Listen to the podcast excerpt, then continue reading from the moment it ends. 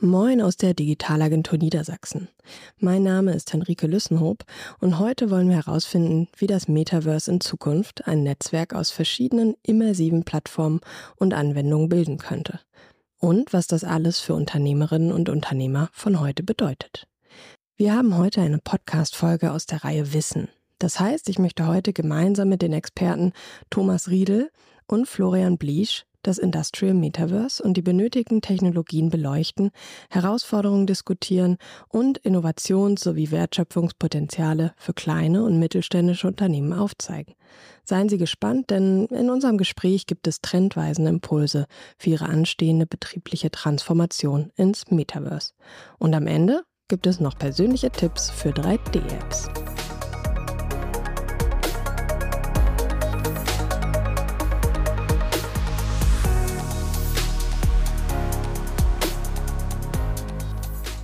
Moin aus dem Schiller 40 Coworking Space in Wolfsburg und herzlich willkommen zu einer neuen Folge unseres Digitalagentur Podcasts.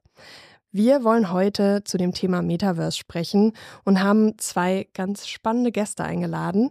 Einmal Thomas Riedel, Tech-Journalist aus Köln und mit seinem Podcast Spatial Realities unterwegs und Florian Bliesch, er ist Head of Innovation and Consulting bei Adesso Mobile Solutions GmbH. Herzlich willkommen. Hallo. Schön, dass wir hier sein können. Ja, ich freue mich. Bin schon ganz gespannt, was ich heute hier wieder alles lernen darf und würde euch jeweils gern erstmal fragen, was euch denn so zu dem Thema Metaverse geführt hat. Thomas, magst du einmal beginnen? Ja, gerne. Also das Thema Metaverse lag sozusagen fertig aufbereitet vor mir, als ich mal wieder nach einem Podcast-Thema gesucht habe. Und habe ich gefragt, okay, äh, wie, wie kann ich am besten zeigen, was ich drauf habe als Tech-Journalist, aber auch als Podcaster. Und dann hat Mark Zuckerberg gesagt, 2021 zur Keynote, ähm, wir benennen uns jetzt um von Facebook zu Meta und wir machen jetzt richtig Vollgas. Also wir stecken mehrere Milliarden ins Metaverse.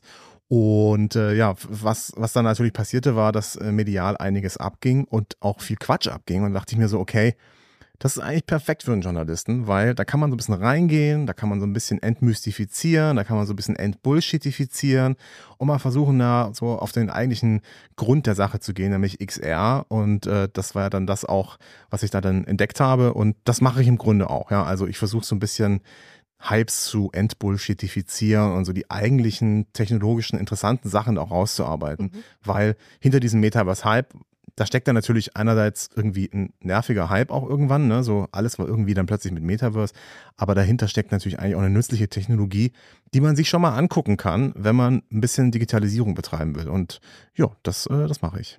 Ja, man merkt schon, du brennst für das Thema, könntest direkt voll loslegen. Auf jeden Fall. Ähm, ja. Finde ich super. Genau, Florian, wie ist das denn äh, bei dir? Wie bist du auf dieses Thema gekommen ähm, und in welchem Kontext beschäftigst du dich damit? Naja, sozusagen mein persönlicher Enabler Richtung Metaverse war auch tatsächlich ähm, 3D-Technologie im weitesten Sinne.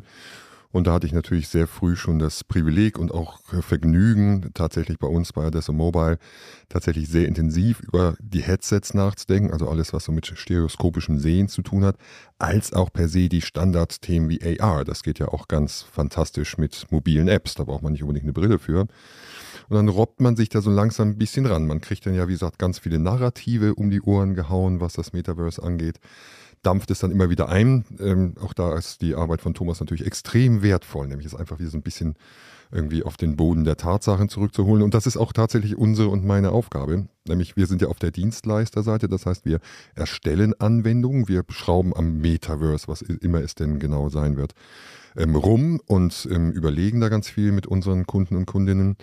Und da genau wird es ja auch spannend, im Moment natürlich auch die Möglichkeit haben, es auch aktiv mitzugestalten, weil keiner weiß so ganz genau, was ist jetzt die letztendliche Form, wie sieht das aus, was bedeutet es uns für uns in unserem ganz privaten, aber auch in dem geschäftlichen, im Business-Kontext. Und da bauen wir mit dran rum, sozusagen. Aber auch da ganz klar, Eingangspfad ist das 3D-Thema und ähm, alles, was mit Spatial Computing dann eben auch zu tun hat. Mhm. Ja, vielen Dank. Ähm, da steige ich doch gleich mal ein mit dem, mit dem Thema oder dem Bezug äh, zu Unternehmen, was du gerade schon mal genannt hast. Ähm, wie erklärst du denn Leuten das Metaverse gerade im Unternehmensumfeld? Was sind da Schlagworte, die dir helfen? Ähm, genau, wie gehst du daran? Da ist immer der, der Use Case zählt. Also, ich habe ja an der Stelle tatsächlich immer die Aufgabe, ähm, sinnstiftende Dinge zu tun. Ne? Weil unsere Kundinnen geben uns ja kein Geld zum Spaß, sondern die erwarten sich halt einen bestimmten Nutzwert von der tollen Software, die wir da produzieren. Und das bedeutet auch, und genauso gehe ich mit dem Metaverse auch um. Ich versuche es nicht schön zu lügen. Also meine Antwort wäre auch immer, ähm, nein, sorry, du kannst bei uns kein Metaverse kaufen. Haben wir leider noch nicht, weil wir noch gar nicht so genau wissen, was das ist. Aber guck mal, ähm, wir haben uns, glaube ich, mittlerweile darauf geeinigt, es gibt so ein paar Schlüsseltechnologien rund um das Metaverse, die jetzt schon Wert schöpfen, die auch keine Science Fiction mehr sind und mit denen wir eben echte Use Cases und wertschöpfende Use Cases umsetzen können womit wir dann auch wieder beim 3D-Thema sind. Eigentlich auch so ein bisschen sicherlich mit ähm, IoT zum Beispiel und Digital Twins, was ja so ineinander überlappt an der Stelle einfach. Ja, wir haben es vorhin äh, Metaverse Inventur, glaube ich, äh, als genau. Metaverse Inventur gehört. ähm, da mal zu hören, was überhaupt alles schon mal dazugehört. Genau. Ähm, war für mich da auch ganz spannend, nochmal zu sehen. Ähm, genau, es ist etwas, was vieles verbindet. Korrekt. Ehrlich, ne? Ja, es ist ja, ich, ich, liebe übrigens das Wort Metaverse-Zugangstechnologie. Mhm. Das mhm. nochmal ein bisschen neutraler ist. Also man muss ja nicht immer sofort irgendwie im Metaverse sein, sondern mhm. einfach eine Technologie zu nutzen, die es einem leichter macht, ins Metaverse zu kommen, die einem irgendwie den Weg ebnet, die da so in die genau. Richtung geht. Das hast du ja auch schön aufgelistet gehabt dann. Ja, genau. Ich sage immer gerne so, Anglizismen sind ja immer nett so ähm, Enabler-Technologie, die uns den gemeinsamen Weg ins Metaverse ebnet tatsächlich. Und das ist auch genau wie wir mit den, mit den Kundinnen argumentieren. Ähm, weil, wie gesagt, es geht um Nutzwert. Ne? Mhm. Niemand gibt mir Geld oder uns als Unternehmen Geld zum Spaß, sondern es geht immer darum, tatsächlich einen Use Case, einen wirklichen Business Value zu generieren. Und das auf Basis dieses Toolsets, was wir eben jetzt schon in dem Metaverse-Kontext zumindest haben, auch wenn wir über ein frühes Proto-Metaverse oder so einfach im Moment sicher nicht rauskommen. Das ist einfach so. Mhm. Und also, ich hatte dich da, glaube ich, eben unterbrochen. Also Beispiele sind für diese ähm, Zugangstechnologien wären sowas wie IoT, wäre XR, VR. Genau, also so in, in der Reihenfolge auch von der Anfassbarkeit, mhm. Anfassbarkeit her fängt es auf jeden Fall mit immersiven Technologien an, okay. also XR, ähm, AR, VR, MR. Ähm, dann wird auf jeden Fall IoT, ähm, Digital Twins ist dann so ein Thema. Dann kommt die KI natürlich auch ins Spiel ähm, sehr schnell. Und wie gesagt, wir haben auch noch ganz tief liegende Netzwerkthemen. Ja. Wir wissen noch nicht, wie wir diese Datenmengen in Echtzeit mehr oder weniger transportieren wollen. Mhm. Wenn ich Echtzeitoperationen habe, habe ich 20 Millisekunden Zeit, bevor die Motion Sickness kommt. Ja?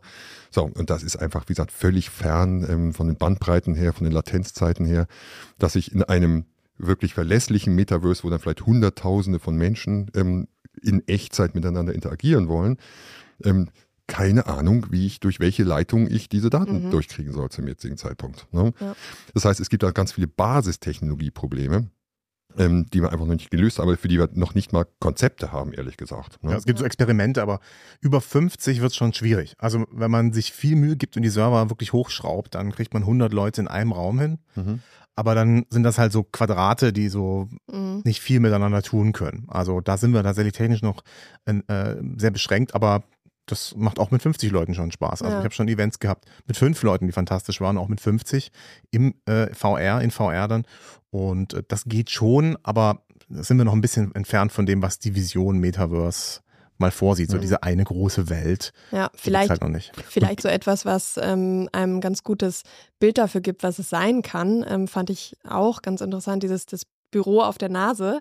Genau, ähm, der Wearable Workspace. Genau. Das Apple geprägte Fachwort, genau. Ja, sehr, das ist schon mal gut. Also ich denke gerade diese, diese Wörter auch zu hören, zu verstehen, zu wissen, was steckt dahinter und dem ganzen Bild zu geben. Also es gerade im Arbeitsumfeld ähm, gibt es mir zumindest eine Möglichkeit äh, zu verstehen, ah, okay, ich sitze dann also zu Hause, kann trotzdem eine Welt um mich herum haben, die ein Büro widerspiegelt, beispielsweise, wenn ich jetzt am Computer arbeite. Oder eben auch ähm, in der Industrie ist es natürlich nochmal, gibt es nochmal sehr viel mehr Möglichkeiten. Ähm, denke ich, das hilft, den Leuten so ein Bild zu geben ähm, und zu verstehen, ah, was steckt denn hinter Metaverse? Mhm. Also wenn du auch sagst, entbullshifizieren, äh, gar nicht so leicht auszusprechen, ähm, was sind denn da ähm, oder was bedeutet das für dich im Zusammenhang mit Metaverse? Also wo gibt es Dinge, die vielleicht erstmal erklärbar sind? Ich glaube, Eine Sache, die wichtig ist, ist zu verstehen, dass da viel auch Hype ist. Also mhm.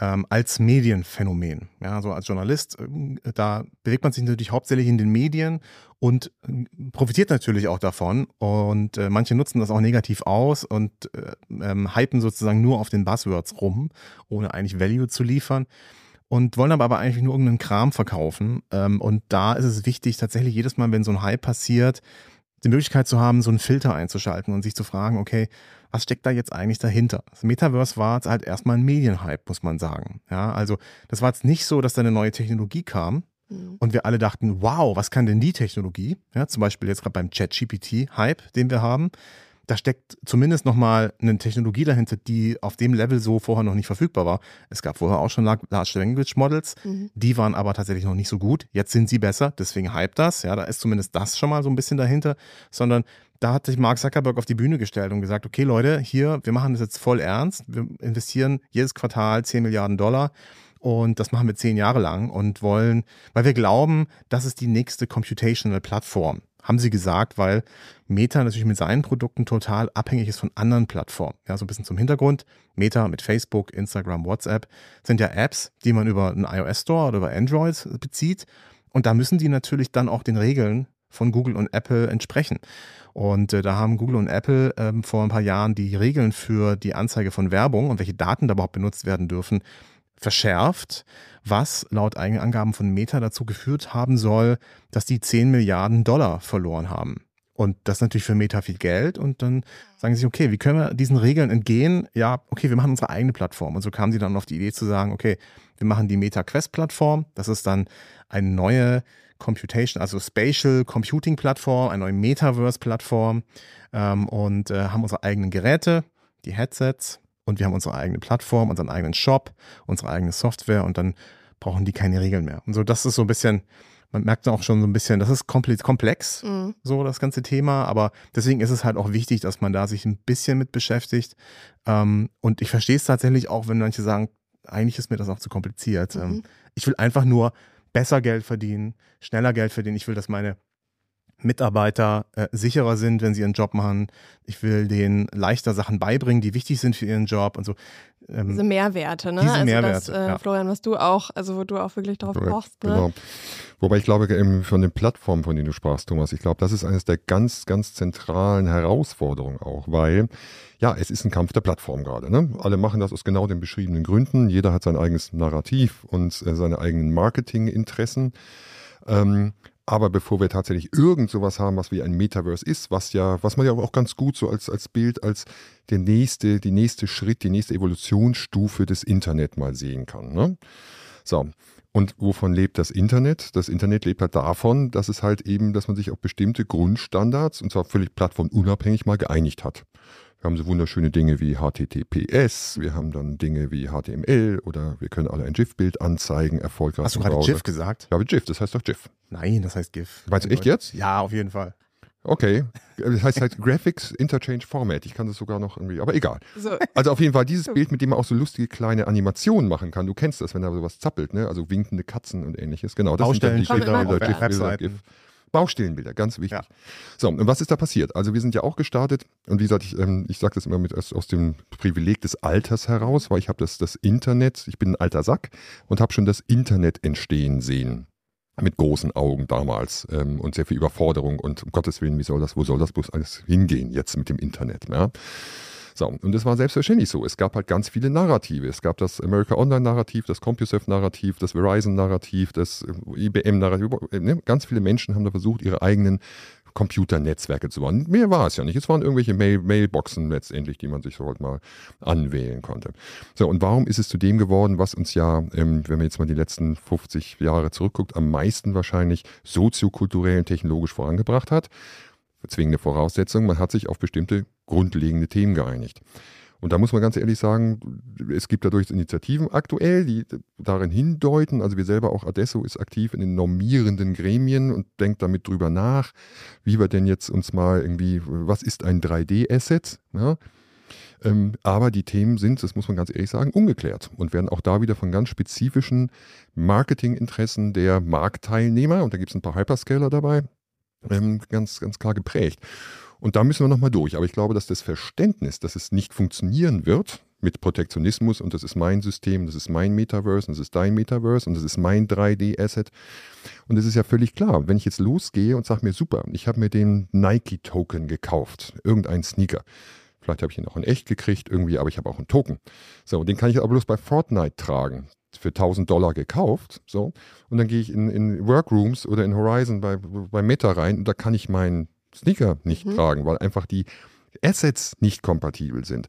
Das ist ein sehr banales ja. Thema, was aber sehr schön demonstriert, auf welcher Ebene wir tatsächlich noch Kommunikationsprobleme haben. Ne? Auf jeden Fall, das ähm, spiegelt, glaube ich, auch ganz gut das oder die, die Befürchtungen, die vielleicht auch manche Unternehmen jetzt haben, dass sie sich sagen, ja, auf welches Pferd springe ich denn jetzt, wo, wo fahre ich denn jetzt mit, ähm, wem gehört diese Plattform und, und wo äh, setze ich denn aufs richtige Pferd? Ne? ja, wobei jetzt triggerst du mich gerade ganz gewaltig, Enrique, weil das ist auch wieder so ein bisschen... Der Apple-Fanboy. Nein, nein, nein, nein, das ist jetzt, nö, das ist eher so ein bisschen der Kulturpessimist, der jetzt ah, okay. kommt. So. Den kenne ich noch nicht.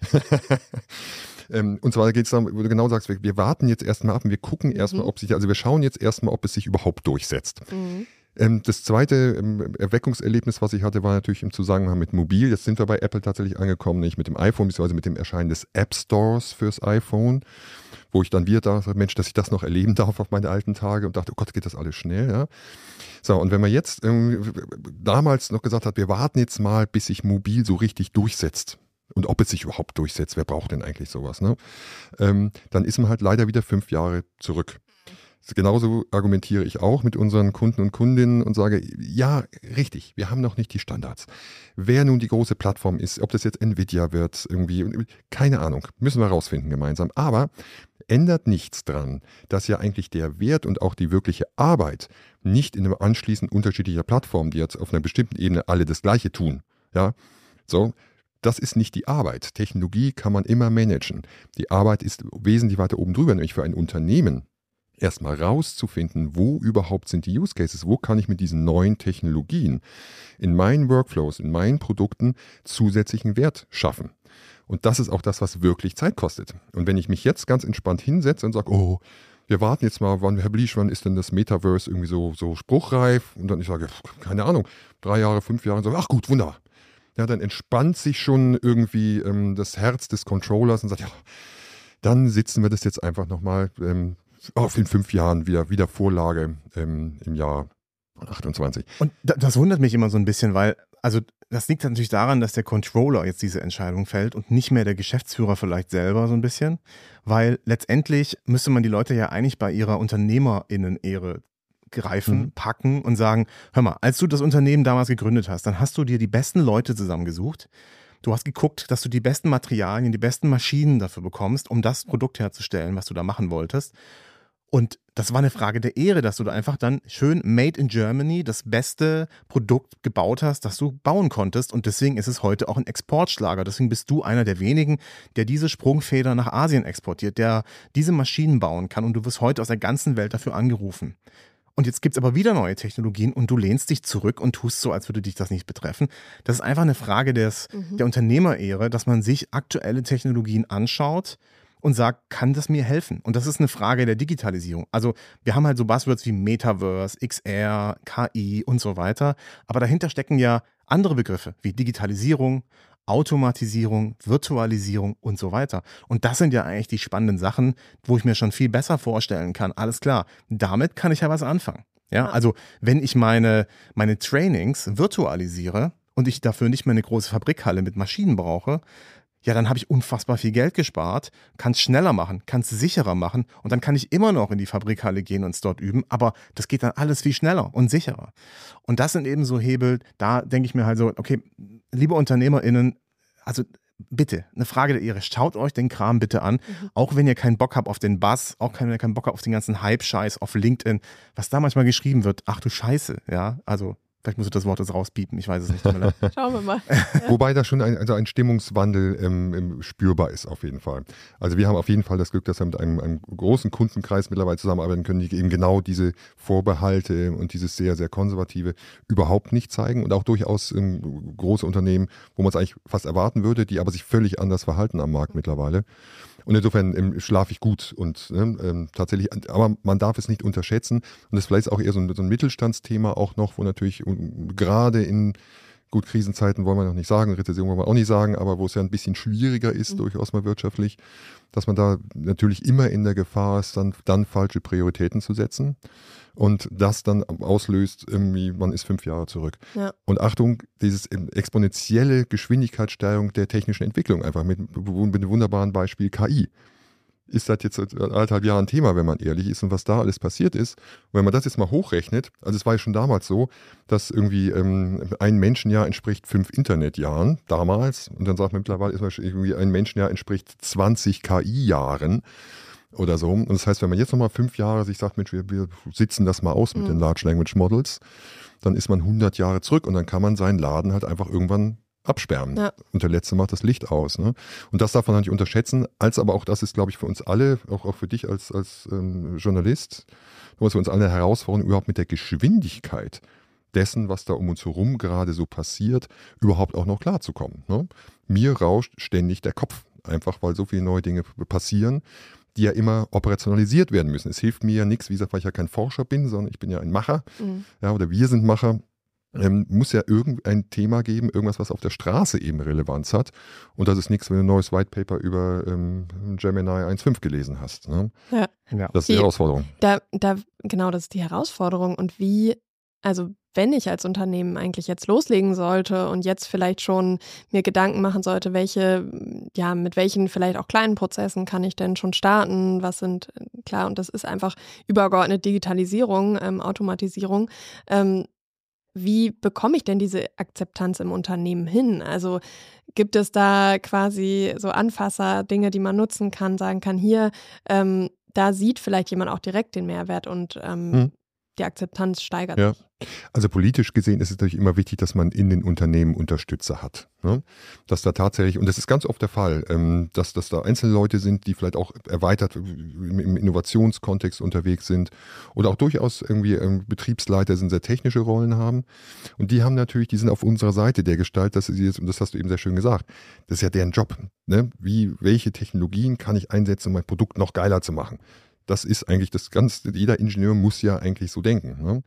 So, und das heißt, die sind natürlich generell Innovation, das muss gar nicht 3D oder Metaverse sein, sondern offen gegenüber oder offener.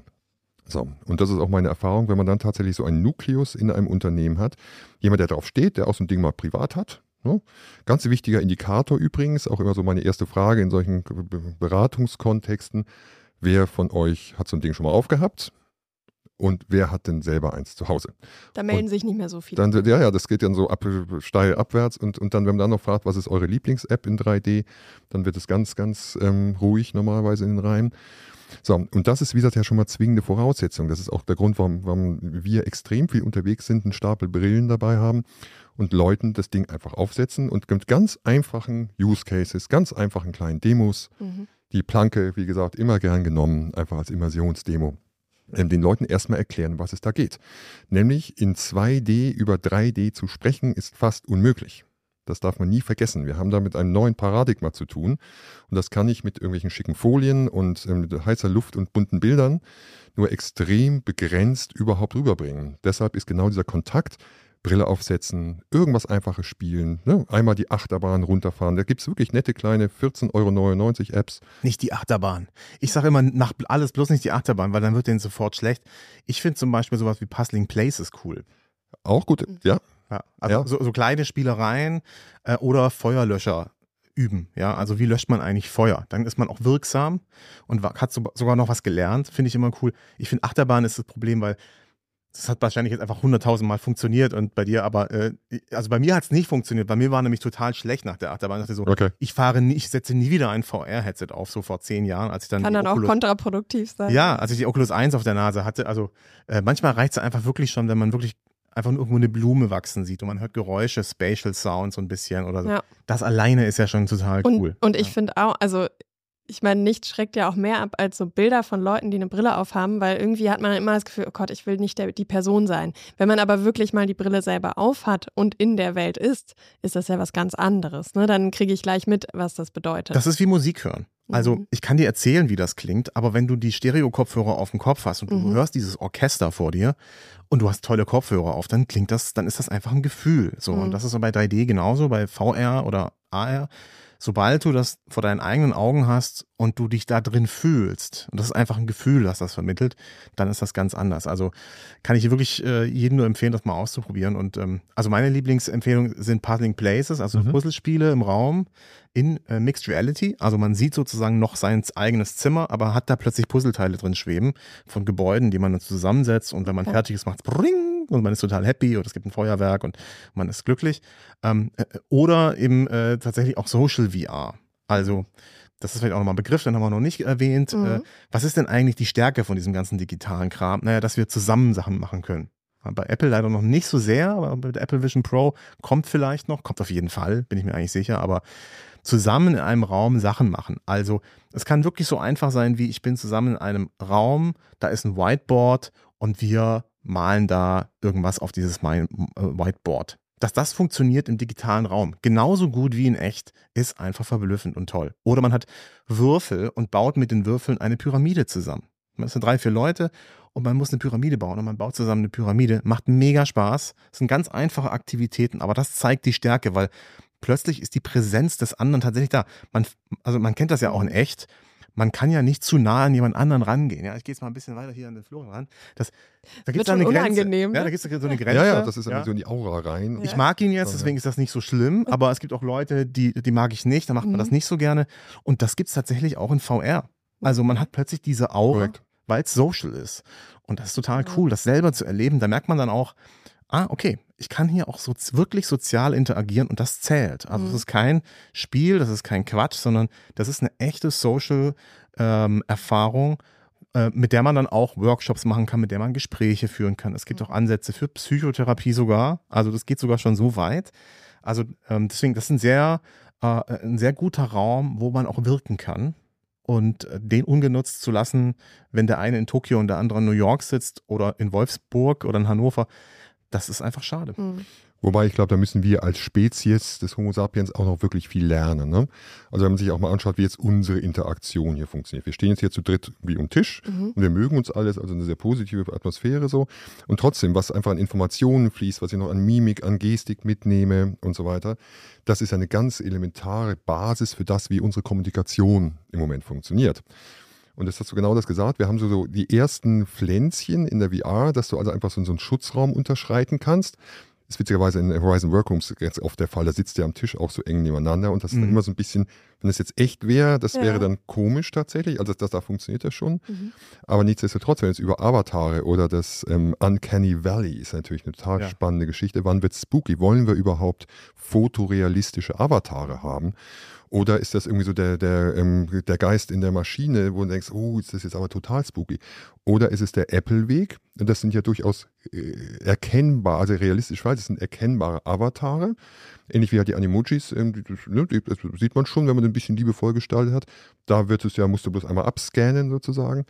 Die sind aber noch ganz eindeutig als Comic-freundliche Comicfiguren zu erkennen und signalisieren schon, ich bin ich. Und guck mal, man muss da nicht schauen, ist das jetzt irgendwie Michael oder Thomas, sondern äh, das findet man raus. Mhm. Hat aber genau dieses, dieses Spooky-Faktor und da ist irgendwie so ein Avatar, dein Bild von Mark Zuckerberg. Der ist ja an der Grenze, wo du einen sehr, sehr, sehr realistischen Avatar ja. hast. Also so, äh, wir ne? haben gerade eben im Vortrag äh, von mir zwei Versionen von Mark Zuckerberg gesehen. Einmal vor dem ähm, Eiffelturm in VR und der Eiffelturm ist halt sehr rudimentär dargestellt und sein Avatar auch sehr rudimentär. Mhm. Also es könnte auch irgendjemand anderes sein. Und dann gleichzeitig hat er, haben wir ein Beispiel von seinem Codec-Avatar gesehen. Das ist praktisch der Versuch, ein so realistisches wie, also realistisch wie mögliches ähm, äh, Bild in das ist VR. schon sehr nah dran, muss man genau, sagen. Und auch ja. tatsächlich wird alles getrackt ähm, so und wenn man spricht, dann bewegen sich die Muskeln auch sehr nah dran. Also es ist aber praktisch noch nicht hundertprozentig und deswegen wirkt das uncanny, wie man sagt. So, also okay. das wirkt dann so befremdlich. Ja, genau. Ist das schon echt? Ist es nicht eher so ein bisschen seltsam? Es wirkt so, ähm, Mhm. man hat fast schon Angst davor. Mhm. Äh, aber äh, genau, und da, da sind wir jetzt gerade noch dabei, sozusagen herauszufinden, wie muss das eigentlich sein, dass es Was funktioniert. braucht Ja. man, ne? Und ja. wie, genau, und wie lernen wir das auch? Ich glaube, das ist tatsächlich auf einer psychologischen ähm, und evolutionären Ebene auch etwas, was wir gerade neu lernen müssen. Mhm. Mein gut, wir haben auch schon Texten, wir haben ja auch schon Short Messages und alles auch schon überlebt. Das hat ja auch schon mal alles soweit umgekrempelt und haben jetzt eine Generation von Menschen, die nicht mehr gerne reden, dafür aber unglaublich gut texten können. Ja, und sich mit allen möglichen Emojis auskennen. Äh, Und deswegen auch haben wir mit, so eine Vielfalt. Ja, genau. Was mich komplett weiterhin überfordert. Ich weine auch bis heute, Thema alter Sack, mein Blackberry hinterher, Glastastaturen sind es einfach nicht, auch nach den vielen Jahren mit dem Apple iPhone. Mhm. Das aber nur am Rande. Aber nichtsdestotrotz, wie unsere Kommunikation funktioniert. Und jetzt gehen wir mal davon aus, dass es eine kompliziertere Situation ist. Das haben wir auch vor Corona gelernt. Wie ähm, kann ich einen Onboarding-Prozess in der Firma, neue Mitarbeiterin, irgendwie in Teams machen? So, wirkliche Krisensituation. Ich muss vielleicht eine, eine, eine, eine Kündigung aussprechen. Ich muss eine, eine Abmahnung aussprechen oder sowas. So, und da habe ich natürlich jetzt, wenn, wir, wenn ich mir physisch mit dem Menschen einfach zusammensitze, ganz andere Möglichkeiten, ganz andere Steuerungsmöglichkeiten, auch Empathie. Mhm. Wie funktioniert Empathie in 3D? Oder funktioniert es überhaupt? Oder kann man das irgendwie transponieren von der realen Welt, weil ich per se empathisch bin? Funktioniert das auch mit dem Avatar? Also, aber das ist relativ ungeklärt und ich finde das extrem spannend, vor allem wenn wir immer mehr Kommunikation, immer mehr Interaktion und immer mehr soziales Leben, was du eben auch sagst, Mhm. Thomas, ähm, in so einen virtuellen Raum rein verlagern. Was passiert denn das, Mhm. wenn du mit deinen Kindern nur noch in einem digitalen, die eben nicht mehr in Deutschland leben oder so, nur noch in einem digitalen Raum über zehn Jahre interagierst? Wäre es anders gewesen, wenn sie bei dir am Küchentisch gesessen hätten? Wenn ja, wie anders? Und ist es schlimmer oder nur anders? Oder, Wie wäre es ne, so gewesen, wenn wir nur Zoom-Call gemacht hätten oder nur telefoniert hätten? Oder wie früher nur Briefe geschrieben hätten? Ja, Ja. Also das ist natürlich dann äh, spannend dann zu sehen, was passiert da und ähm, da sind wir jetzt dabei. Also dank der Apple Vision Pro würde ich mal behaupten, ähm, sind wir eigentlich da auch so weit wie noch nie zuvor, ähm, versuchen mit ihrer Form der Avatare, die auch relativ realistisch sind, äh, da nochmal Dinge zu tun. Und ja, das ist ist auf jeden Fall, jetzt kann man das tatsächlich einfach live erleben. Ja, das ist so ein bisschen wie in der App-Entwicklung. Ähm, als das iPhone rauskam, dann gab es plötzlich einen Store und dann haben die Leute angefangen, Apps zu bauen. Die Entwicklung dieser Apps, wie die schnell von der UX her und so weiter sich entwickelt haben und welche Funktionen, das ist so unfassbar spannend gewesen, da ein paar Jahre lang einfach drauf zu gucken und zu sehen, oh, da gibt es wieder eine neue App, was kann man mit der machen? Mit der kann man sich im Restaurant einchecken. Was? Warum sollte ich das denn tun? Warum sollte ich mich da im Restaurant einchecken? Da gab es dann plötzlich so neue Use Cases. Und da befinden wir uns auch gerade jetzt wieder neu, auch dank der Apple Vision Pro, äh, im VR und im XR-Bereich. Also wir werden jetzt, glaube ich, in den nächsten Jahren mit ziemlich vielen Cases genervt werden auf LinkedIn und Co. Guck mal, ich habe hier was ausprobiert. Mhm. Ja, ich habe hier was Neues gemacht. Äh, So könnte Shopping aussehen in Zukunft. So könnte medizinische Behandlung aussehen. So könnte das und das aussehen. Und auch Cases, an die wir heute noch gar nicht denken. Also, Korrekt. wir haben damals beim iPhone nicht gedacht, ja, jetzt baue ich erstmal ein Instagram. Mhm. Nee. Oder Tinder.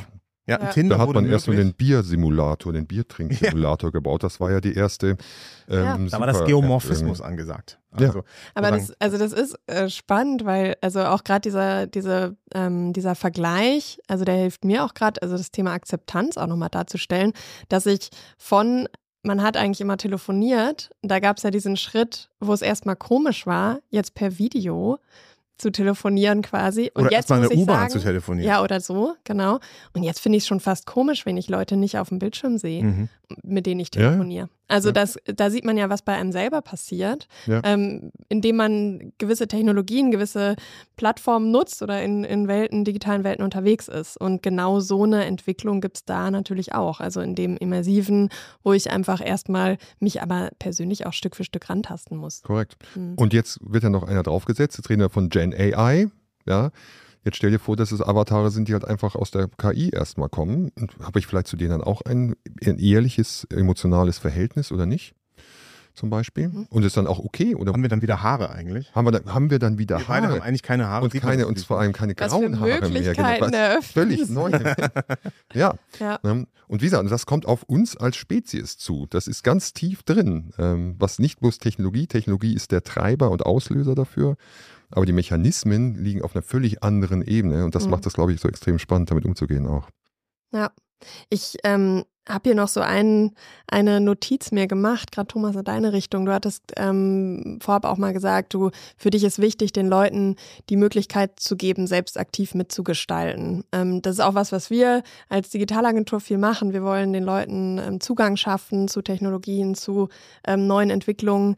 Ähm, was wäre denn da so der erste Schritt, den du gehen würdest oder Dinge, die dir helfen, ähm, den Leuten genau diese Kompetenz mitzugeben? Ja, also ich glaube, grundsätzlich muss man sagen, das ist nicht so, dass nur weil es jetzt einen Hype gibt oder weil es neue Technologien gibt, wir dazu verpflichtet sind, die zu bejubeln und alles mhm. toll zu finden.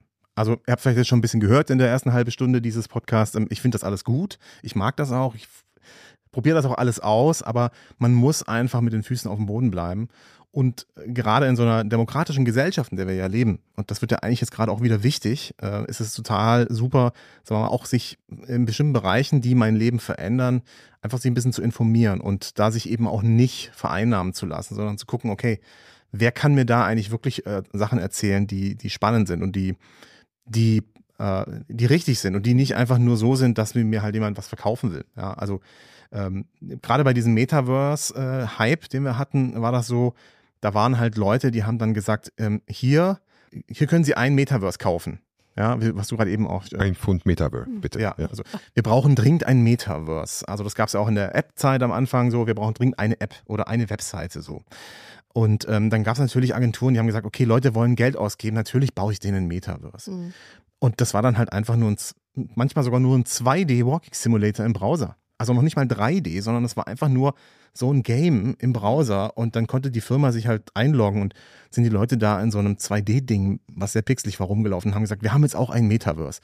Und da wurden sie halt verarscht. Ja, und das nimmt natürlich auch keinen mit, ne? Also damit wirst du ja. jetzt nicht überzeugt, dass ja. das jetzt die neue Welt ist. Das also. sind genau die ganzen Prototypen, die irgendwo an der Wand hängen und einfach nicht mhm. mehr nutzt werden. Genau. Aber auch das ist ja im Prinzip nichts Neues. Mhm. Das haben wir, wie gesagt, im Internet erlebt. Wenn das Medium noch die Message ist, dann reicht es ja, dass du einfach eine App machst. Ob die App irgendeinen wirklichen Zweck erfüllt oder ein geiler Use Case oder nicht, ist dann ja irrelevant. Wenn das Medium einfach, ähm, also das Medium per se, Metaverse, die Message ist, ja, ja, halt so ein bisschen 3D und dann hat man da halt irgendwas. Wobei ich aber hier glaube, durch die, auch durch die Erfahrung mit mobilen Medien, auch dem Internet, das wird hier schneller gehen. Also mit den Apps, das war durchaus so ein paar Jahre relativ mhm. entspannt mit dem, ja, ja, ein bisschen, ich muss mal was Mobiles machen. Mhm. Ähm, und dass man da durchaus auch gute, gute Geschäfte machen konnte. Ähm, im Internet spätestens auch mit, mit New Economy und dann ähm, den ganzen damit verbundenen Problemen. Ja, da wurde dann irgendwann hat man die Frage gestellt, was macht denn das jetzt für einen Sinn? Bitte. Ja. Ja, inhaltlich, ähm, buchhalterisch, wie auch immer. Und ich glaube, das werden wir hier schnell erreichen. Das erlebe ich auch durchaus. Also ich kann ähm, viele von den Leuten, mit denen wir sehr direkt ähm, auch geschäftlich zu tun haben, die sind da durchaus sehr gereift und den, mit denen brauche ich mit, mit irgendwie mit ähm, viel irgendwie ideologischen Gebrabbel oder sowas brauche ich nicht ankommen. Die werden sehr genau hinterfragen und sind sehr genau in der Lage, korrekt, ja. mhm. das zu durchleuchten einfach. Ne? Ja. ja, das macht natürlich dann Spaß auch. Also ja. wenn man dann so seniore Leute hat, dann ist das cool. Ich würde mal behaupten, die allermeisten Leute sind das halt eher nicht. Und gerade wenn sie zum Beispiel auch jung sind oder in dem Bereich frisch unterwegs sind, so, ich glaube, äh, Henrike, wo du so ein bisschen auf hinaus wolltest, war auch so diese Narrative. Ja, also jetzt haben wir da so einen Hype und dann schwebt so in der Luft, ich brauche das. Man muss das tun. Das ist die Zukunft. Das sind so die Sachen, die man dann so, so hört. Und da steckt zwar ein gewisser wahrer Kern drin, denn es sind dann neue Technologien, die was Neues können und man untersucht sie jetzt, inwiefern sie tatsächlich einen Mehrwert liefern und meistens tun sie das auch auf irgendeine Art und Weise.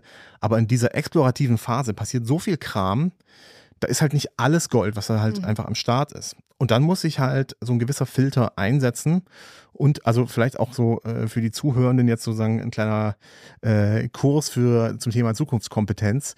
Also immer dann, wenn halt jemand sagt, in Zukunft werden wir alle das ist die Zukunft. Ja, wenn ihr solche Wordings hört, auch wenn das nur versteckt ist oder indirekt gemeint ist, im Prinzip ist das auch ziemlich übergriffig. Ja, jemand kommt und sagt mir, wie meine Zukunft auszusehen habe. Und wenn ich das nicht tue, dann bin ich äh, rückständig. Mhm. So, das ist natürlich Quatsch. Also, erstens mal gibt es nicht die eine Zukunft, sondern es gibt Zukünfte.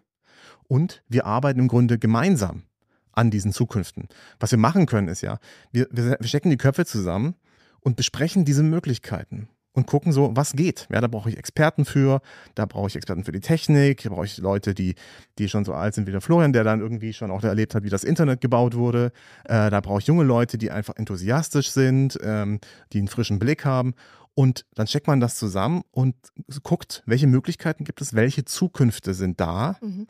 Und dann kann man über diese Zukünfte diskutieren. Und dann müssen wir als demokratische Gesellschaft, habe ich ein bisschen groß den Bogen gemacht oder auch ein bisschen kleiner als Unternehmen, muss man natürlich dann einfach einen guten Weg finden und fragen, okay, was ist davon wirklich notwendig, was ist äh, wichtig, was wollen wir überhaupt als Gesellschaft und wenn wir jetzt gerade in einer Zeit leben, wo wir nicht wissen, wie wir vielleicht in Zukunft unsere Elektroautos auftanken, wissen wir übrigens eigentlich schon, aber es ist trotzdem so das Gefühl, ne, mhm, äh, woher kommt der Strom eigentlich?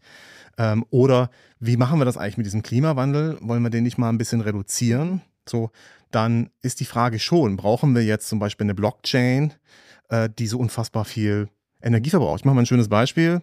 Otherside Project hat äh, vor zwei Jahren ein Projekt, äh, Projekt gelauncht ähm, und äh, da war, also das hieß Otherside Project und da haben die innerhalb von vier Tagen so viel CO2 verbraucht wie 10.600 Flugzeuge, wenn die von New York nach London fliegen. Brauchen wir das? Da kann ich sofort Nein sagen. Es ging nur um Bildchen auf einer Blockchain. Nein, ja. Ganz klares Nein. Aber dieses Bewusstsein überhaupt äh, auch zu Korrekt. haben, was passiert denn da im Hintergrund, auch wenn ich jetzt die KI nutze, wenn ich mir selber, also. Aber da hat halt jemand gesagt, mhm. das ist die Zukunft. Mhm. Und da hat aber jemand seine Hausaufgaben nicht gemacht oder halt keine Zukunftskompetenz gehabt und hat das nicht hinterfragt. Und das muss man aber heutzutage, mhm. weil das eben eine komplexe Welt ist mit vielen Zusammenhängen. Deswegen sind Experten, wie wir jetzt hier sind, auch wichtig, um sich das mal ein bisschen spiegeln zu lassen, die Ideen, mal ein bisschen Reality-Check zu bekommen, ja. weil wir haben dann halt schon auch einfach dann den Bauchladen mit den ganzen Projekten, die funktionieren, die nicht die ganze Welt revolutionieren wollen, aber die vielleicht Mitarbeiter motivieren, die sie sicherer machen, die die Projekte schneller, besser, kostengünstiger, effizienter machen. Und das ist das, das letztendlich eigentlich auch äh, wichtig ist und nicht ähm, ja. Bildchen auf einer Blockchain, die echt die Umwelt zerstören. Mhm. Ja. Es ist halt die Suche nach echter Relevanz. Und zwar nicht nur in einem spezifischen Business-Kontext, sondern nach genereller Relevanz sozusagen. Und ich glaube, das ist ein ganz, ganz wichtiger Punkt, wo wir natürlich als Anbieter, große Anbieter auch extrem aufgefordert sind, solche, genau solche Dinge zu hinterfragen. Ähm, und eben, ja, keinen Quatsch zu rechnen. Ja, mhm. das, ist, ja. das ist einfach so. Ich, das spannt den Bogen ganz gut. Wir kommen nämlich schon Richtung Ende unserer äh, Podcast-Folge heute.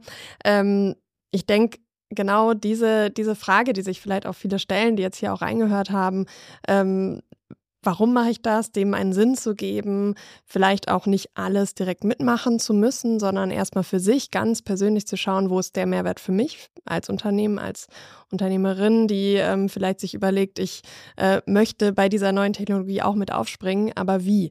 Und ähm, da vielleicht auch so ein bisschen diese Angst zu nehmen, zu sagen, hey, du musst auch nicht gleich alles machen, sondern es gibt für jeden da eine andere Herangehensweise. Ne? Es gibt nicht nur diesen einen Weg, ich muss gleich mein großes Metaverse haben, in dem wir dann alle unterwegs sind. Ähm, finde ich, passt da ganz gut zusammen, ähm, gibt vielleicht den Leuten auch ein Gefühl dafür, wie, wie man so grob einsteigen kann. Ich hätte nur eine letzte Frage noch an euch beide, ähm, weil du das vorhin auch so gefragt hast, äh, fände ich selber ganz interessant. Was ist denn eure Lieblings-App in 3D?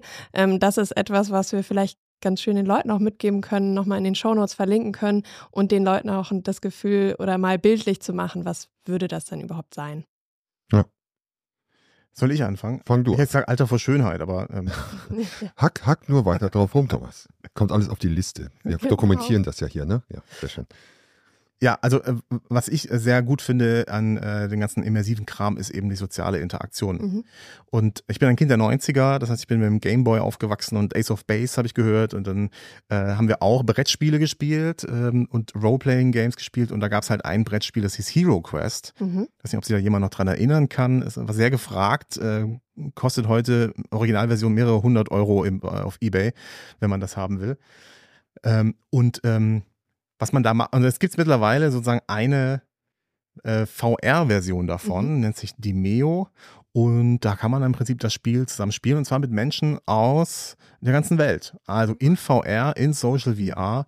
Und das ist natürlich ein kleiner Traum, der da wahr wird, mhm. weil ich finde tatsächlich, ich habe das Spiel, Brettspiel noch zu Hause aber sagen wir mal so, meine Familie findet das nicht ganz so gut wie ich, deswegen fällt es mir schwer, da Mitspieler okay. zu finden. Ja. Online, kein Problem. Hast du eine größere Auswahl an Mitspielenden. Ja, und ja. das heißt, wir sitzen dann zusammen um ein virtuelles Brett mhm. und wir haben da unsere Figürchen und die, cool. mit denen spielen wir dann und das ist halt komplex und das ist Social mhm. VR und das heißt, man ist auch nicht alleine.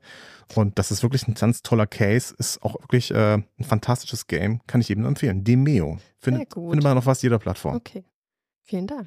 Ja, und mein aktueller Renner ist auf jeden Fall Lego Brick Tales. Mhm. Das ist auch ein sehr neues Spiel von Lego, ist ein Mixed Reality Spiel, ähm, läuft auf der Quest 3, ähm, sehr, sehr anständig. Das triggert mich doppelt, weil ich auch, auch ähm, ansonsten auch in der 3D-Welt, also in der physischen Welt, ein sehr militanter Lego-Bauer und Sammler bin. Ähm, das heißt, es ist also genau meine Welt, in der ich damit umgehen kann. Thema Gameplay, das ist nicht nur, weil es irgendwie halt Mixed Reality und auf der Quest läuft, sondern wenn man sich das Gameplay da anschaut und vor allem wie eben auch die Möglichkeit des Spatial Computing so ein bisschen an der Stelle, das Gameplay unterstützen und augmentieren, das ist also wirklich, da hat jemand wirklich drüber nachgedacht. Und das ist auch auf einem eigenen Tisch statt, ne? Ja, ja, oder genau, genau ich kann es irgendwo hinhängen, ich mhm. kann es auf, äh, auf den Tisch setzen oder es schweben lassen, ich kann es überall hindrehen, ich kann drunter gehen, drüber gehen.